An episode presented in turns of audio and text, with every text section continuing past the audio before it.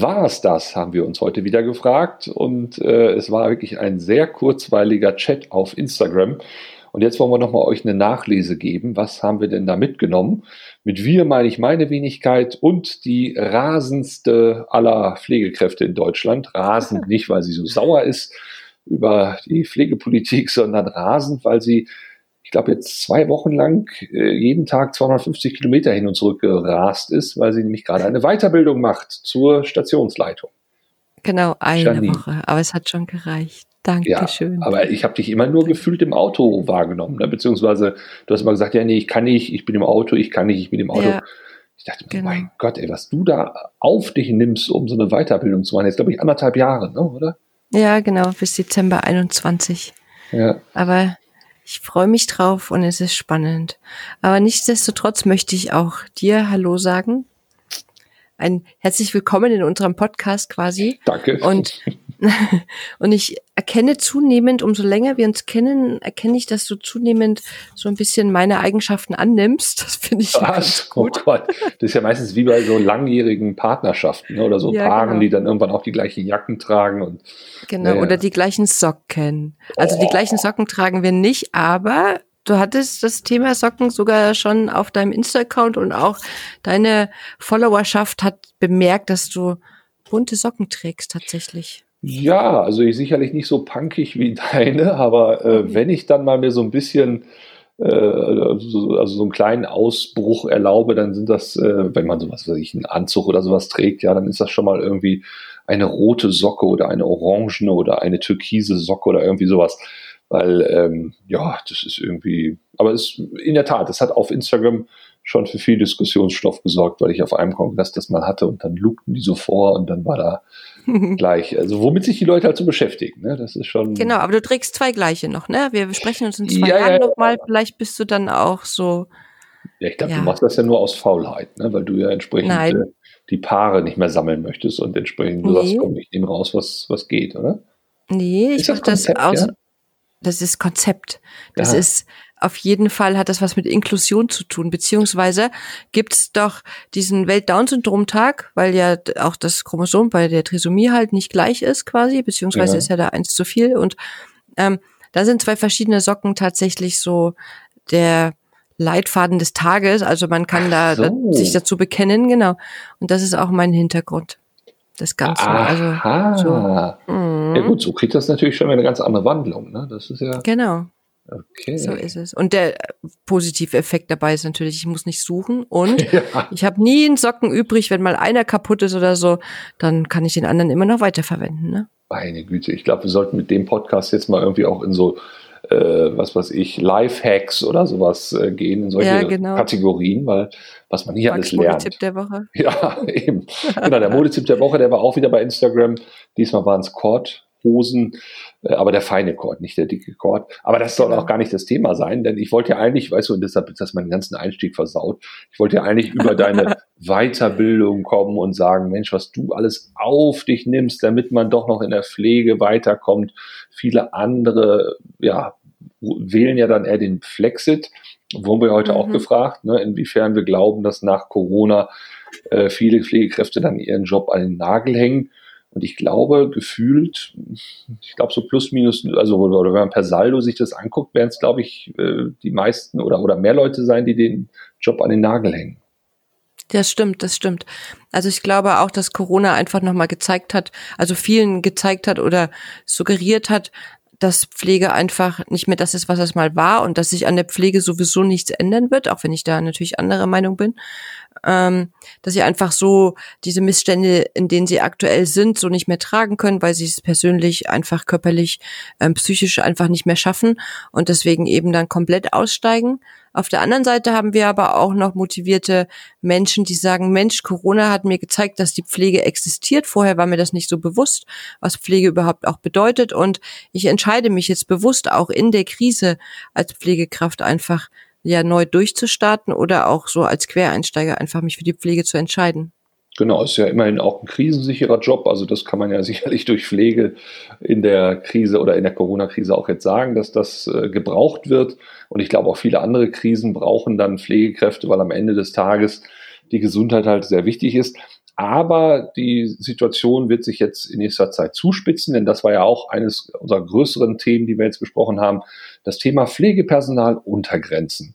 Jetzt kann man ja. sich erstmal denken, hä, was ist das? Wortungetüm ist auch wieder sehr bürokratisch alles, meint aber, dass wir äh, ja schon seit einigen Jahren, ich glaube seit Anfang 2019, haben wir das jetzt schon in der Intensivpflege zum Beispiel oder in der Geriatrie. Das heißt also, einen festen Schlüssel von Pflegekraft zu Patient. Also bei der Intensivpflege ist es zum Beispiel ein Verhältnis von eins zu zwei tagsüber und eins zu drei nachts. Also das heißt, eine mhm. Pflegekraft darf dann maximal zwei am Tag pflegen und drei nachts. So, und wer das äh, als Krankenhaus nicht schafft, also wer diesen Schlüssel nicht bereithalten kann, darf eigentlich keine weiteren Patienten annehmen. Das ist natürlich ein bisschen doof, weil am Ende des Tages, ja, wo sollen sie denn dann hin? Ne? Denn die anderen Krankenhäuser sind ja auch nicht besser personell ausgestattet. Und diese. Zudem du, zudem du noch in der Klinik auch Menschen hast, die als Notfall, die schon auf der Station genau. liegen, als Notfall einen Intensivplatz brauchen können. Plötzlich brauchen, Kommt ganz genau. Dazu. Und dann stehst du da, ne? dann hast du vielleicht irgendwie einigermaßen gewirtschaftet und auf einmal werden zwei Normalpatienten plötzlich zu Intensivpatienten und schon mhm. reißt du die Hürde. Und reißen heißt ja dann auch, dass du als Krankenhaus Strafe zahlen musst, denn das wird ja kontrolliert, ne? inwiefern du da diesen Schlüssel auch eingehalten hast. Und dieser Irrsinn, der da jetzt gerade passiert, äh, schon seit einiger Zeit, der wird jetzt ausgeweitet. Ja? Und ab 1.1. wird das dann auf die gesamte oder soll es auf die gesamte innere Medizin ausgeweitet werden, auch auf die Chirurgie und auch auf die Pädiatrie. Und ich frage mich, ja. wo sollen denn die ganzen Pflegekräfte herkommen? Das frage ich mich allerdings auch. Ähm, was noch dazu kommt, ist, dass auf einigen Intensivstationen ja jetzt ähm, eine 1 zu 2 Versorgung stattfindet, auch nachts und die sich ja dann verschlechtern würden, weil dann natürlich auch das Krankenhaus sagen kann, hey, ihr habt zwar eine 1 zu 2 Betreuung, ihr braucht die auch, aber Pflegepersonal untergrenzen sagt eine 1 zu 3 Betreuung. Also könnt ihr noch einen Patienten mehr aufnehmen, so ungefähr, ne? Das, also pro Pflegekraft. Genau. Das kommt noch dazu. Das andere ist, wie du schon gesagt hast, wo nehmen wir die Menschen her, die diesen Schlüssel einhalten können, also das Personal, weil die Patienten sind ja da. Und was noch dazu kommt, ist, dass diese Berechnung dieser Pflegepersonaluntergrenzen, diese über die Mitternachtsstatistik läuft, da wird halt berechnet, wie viele Menschen an einem Tag und so weiter und so fort. Und da gibt es so ein Ampelsystem auch. Und dann ist es so, dass wenn du zum Beispiel, es ist jetzt ganz salopp dahergesagt, nur für Menschen, die halt nicht wissen, ähm, wie es funktioniert, am ersten eines Monats 30 Leute im Frühdienst hast und die nächsten fünf Tage niemanden mehr. Dann bist du trotzdem noch in diesen Pflegepersonaluntergrenzen drin, weil du ja prozentual einfach so deine Grenze noch nicht erreicht hast, ne? Also mhm. dieses, weißt du, was ich meine? Ja, ja, klar, aber äh, erzähl noch mal das mit der Mitternachtsstatistik. Ich glaube, das verstehen auch viele nicht. Also Mitternacht ist die Deadline. Alles, was ähm, bis Mitternacht 12 Uhr im Dienst war, wird dann in irgendein System eingetragen. Da gibt es unterschiedliche Systeme, da gibt es keine einheitliche Vorgabe. Ähm, nur die Berechnung wird halt vorgegeben, wie sowas berechnet werden muss. Ähm, das kann über ein Dienstplanprogramm abgebildet werden, das kann über irgendwelche Excel-Tabellen abgebildet werden, die dann irgendwann bei der PDL zusammenlaufen und die muss es dann ähm, wiederum melden in einem Programm. Und da zählt halt oh. der Wert Mitternacht ermittelt wird, quasi ähm, das ist festgelegt so, aber dennoch ist dieser Wert, der an dem einen Tag um Mitternacht ermittelt wird und an dem anderen Tag daraus schließt sich wieder prozentual irgendein Satz zusammen und das ist dann mhm. das Entscheidende. Ja, das ist nicht unaufwendig in der Tat und auch, äh, ja, wie soll man es real abbilden? Ne? Also wenn das jetzt noch ausgeweitet wird auf viele andere Fachbereiche, dann wird es wirklich, also ich glaube, es wird dann einen Kannibalisierungseffekt geben innerhalb der Krankenhauslandschaft.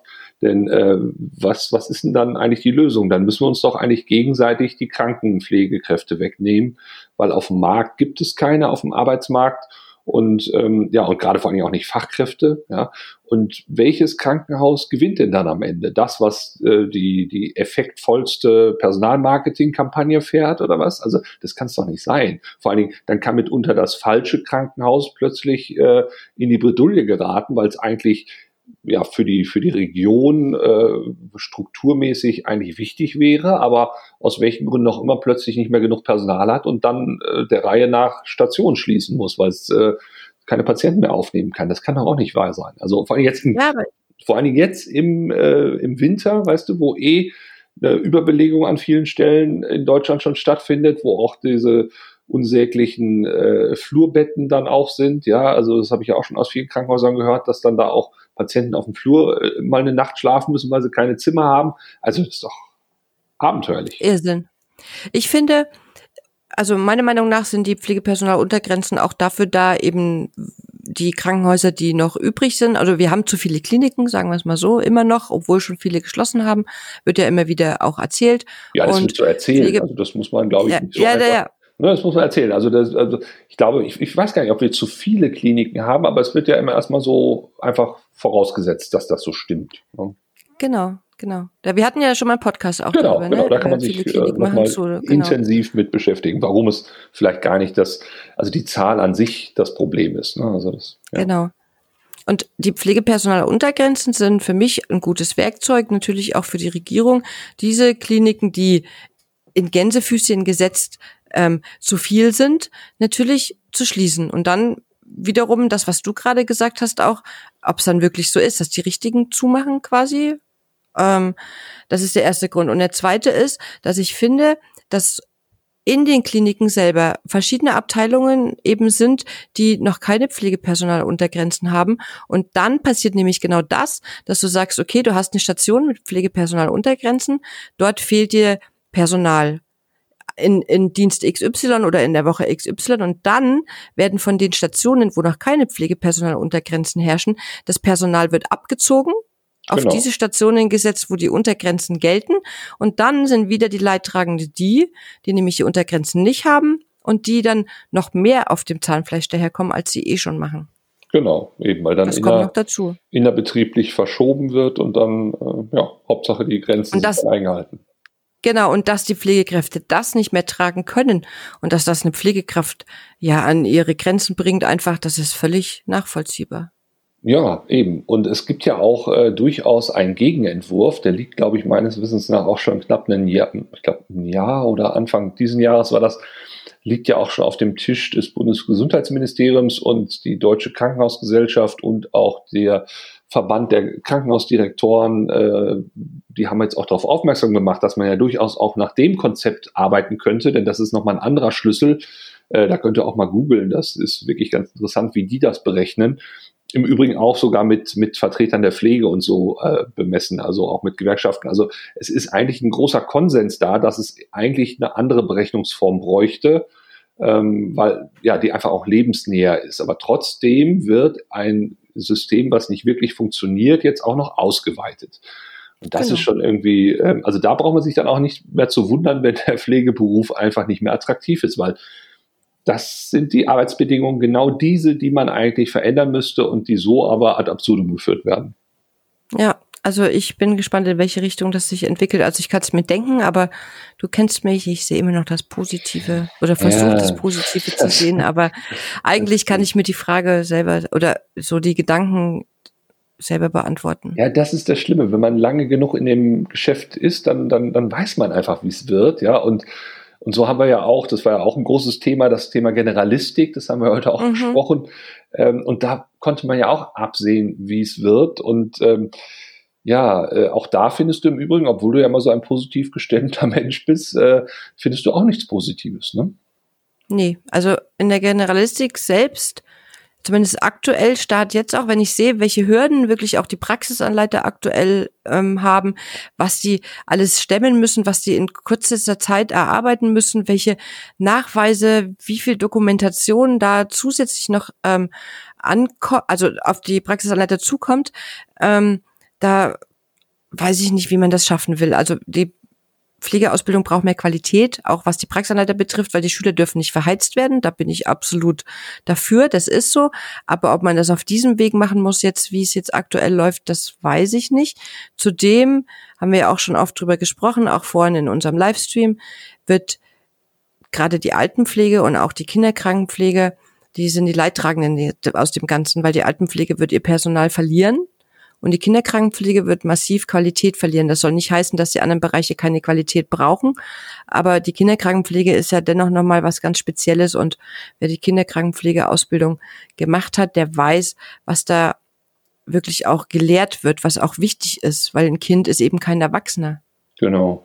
Also das, äh, dieses ja, bunter Gemischtwarenladen, ich glaube, das kann nicht dem Anspruch von moderner Pflege auch gerecht werden. Ich, ich kann verstehen, dass man da versucht, äh, über so einen allgemeinen Zugang irgendwie auch den Pflegeberuf attraktiver zu machen, weil in dem Moment, wo du dann erstmal sagst, ja, ich möchte Pflegekraft werden, hast du dir noch alle Optionen offen gehalten. Also du hast jetzt nicht, wenn du jetzt früher alten Pflegekraft dann den Ausbildungsberuf ergriffen hast, hast du dich ja quasi gegen alle anderen entschieden, also gegen alle anderen Pflegeberufe. Und so hast du sicherlich noch eine Wahl, aber ähm, das ist nur für den ersten Moment ein Vorteil, weil in der Folge, wenn du dann eben den Anspruch hast, auch dich zu qualifizieren, du hattest ja gesagt, äh, ich glaube, man muss zwei Berufsjahre erstmal haben, um überhaupt in eine Weiterbildung da zu gehen.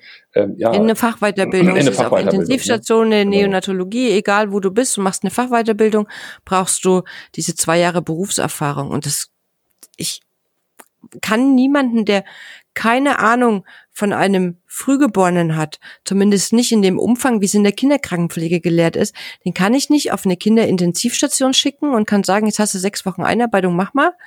Ähm, und nach zwei Jahren kann er sich dann qualifizieren, kann er sich weiterbilden. Das, das funktioniert nicht. Und es hat ja vorhin schon jemand angesprochen im Live-Chat, dass wohl auch in der Generalistik, das weiß ich nicht hundertprozentig, ähm, dass es so ist, dass die Altenpflege mehr Stunden bekommt als die Pädiatrie zum Beispiel. Mhm, ja. Und da haben wir es ja schon. Also ja, ja.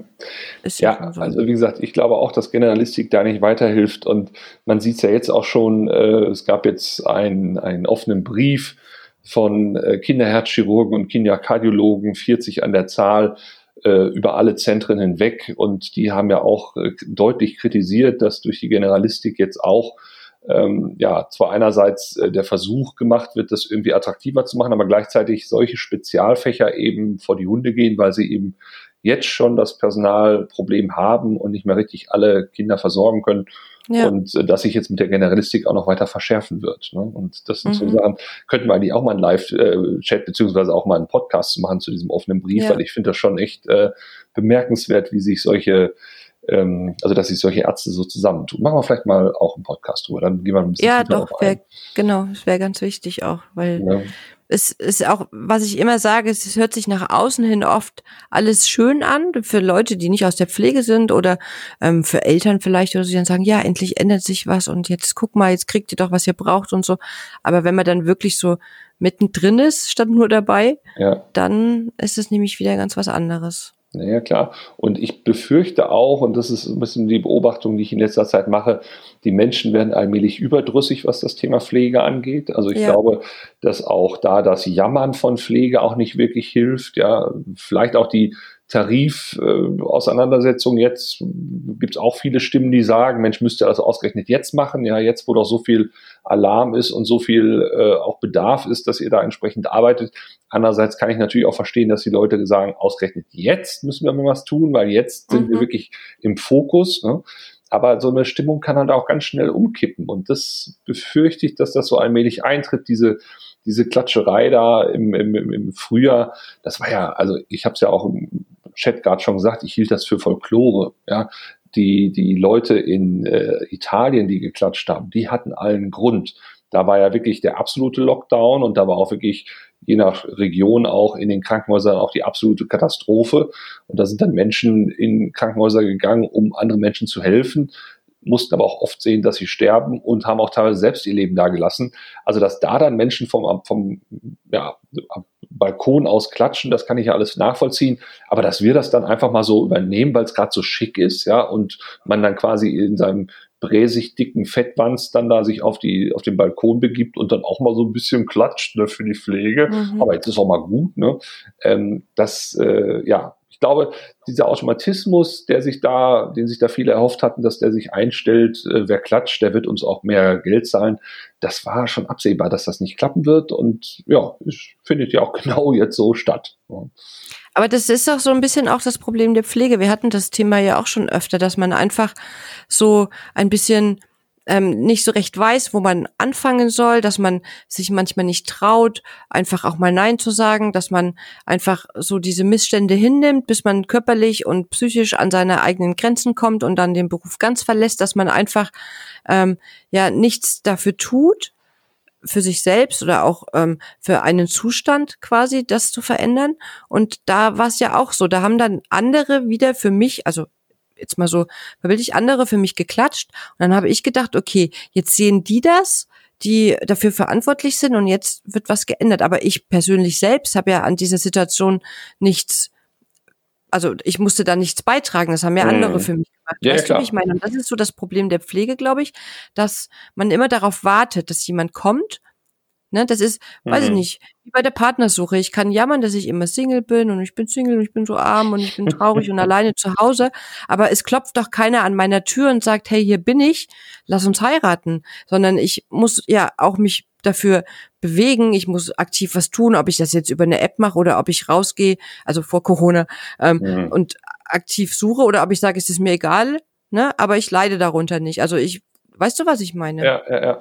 ja dieses Thema Single bzw. Partnerschaft hatten wir ja auch heute im, im, im Ja, Chat. das stimmt. Allerdings ja. im anderen Zusammenhang. Da war ja eine, die geschrieben hatte, dass ihr Haus sie irgendwie klein halten möchte und sie als äh, Pflegehelferin nicht ver vergessen oder, oder, oder auf sie nicht verzichten möchte und ähm, sie aber eigentlich sich, sich weiterbilden wollte und das jetzt auch macht. Aber das zeigt natürlich auch, ne, also wenn wenn Häuser so vorgehen, dass sie die Leute künstlich klein halten wollen, ja, das, das geht immer schief. Also das ist immer, Natürlich. Das, am Ende zahlt das immer äh, ja, auf das ganze große Konto Employer Branding ein. Und wenn das so ein schlechtes Image ist oder, oder, oder so ein schlechter Umgang miteinander, dann, dann spricht sich das auch rum. Ja, und dann weiß man irgendwann auch, guck mal, die gönnen dir nichts und geh da bloß nicht hin.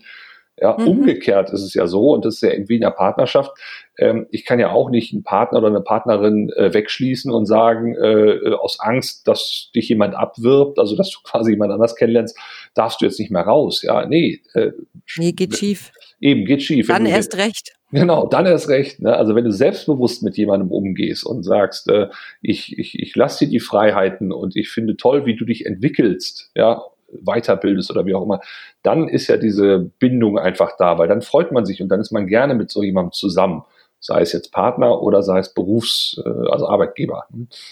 Ja, genau. Ich hatte das Gespräch, ich hatte letztens ein Gespräch auf Instagram und zwar ging es darum, dass sich jemand in zwei Häusern beworben hat und hat auf in beiden Häusern auch ähm, geschnuppert, quasi in der Abteilung, das, was ihr zugesagt hätte.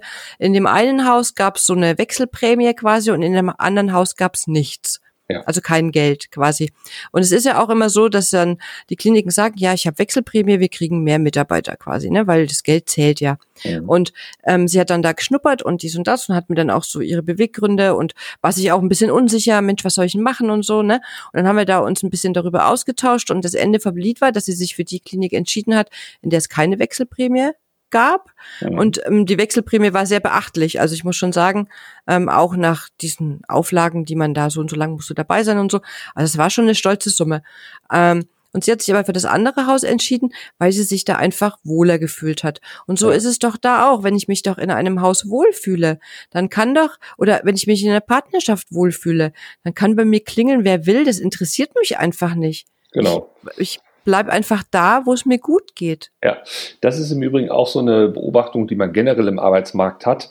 Ähm, die Leute denken ja immer, oder, oder wenn man sich so die klassische Stellenanzeige anguckt, dann sind ja da immer so Hard Facts abgebildet. Ja, also mhm. äh, die Einstufung äh, ins Tarifsystem oder sonstige Zulagen und all diese, ne, also vermeintlich Hard Facts, die man, die man, die einen Job attraktiv machen. Und dann wurde mhm. mal gefragt, äh, ein, ein großes Jobportal hat mal Menschen gefragt im Rahmen einer Studie, worauf würdet ihr verzichten, wenn es zum Beispiel eine interessante Aufgabe gäbe, eine neue? Also was, worauf mhm. würdet ihr am ehesten verzichten? So, und dann kam, ja, komm, Dienstwagen, Wurscht, äh, äh, Gehaltsgruppierung oder, oder, oder irgendwelche Zulagen. Ja, mein Gott, äh, solange die Aufgabe spannend ist, könnte ich da auch drauf verzichten. Aber wo die Leute am mhm. wenigsten drauf verzichten wollten, war Unternehmenskultur und Vorgesetzter. Ja. ja. Weil mhm. beides auch wieder Elemente sind, die natürlich sehr, sehr soft sind, aber sehr entscheidend für ja, ja. Den, den, den Geist und die, und die Stimmung am Arbeitsplatz. Und Deshalb dieser, dieser ja, wabernde, schwammige Begriff Unternehmenskultur, der ist aber wichtig und, und den stellen die wenigsten nach vorne ja, in, ihrer, in ihrem Recruiting oder in ihrem Personalmarketing. Mhm. Klar, ist natürlich auch ungleich schwerer, weil so ein Tarif kannst du irgendwie in Zahl und Ziffern benennen, aber so eine Unternehmenskultur, ja, das sind viele Mosaiksteinchen und das setzt vor allen Dingen auch ein gewisses Investment voraus in diese Kultur.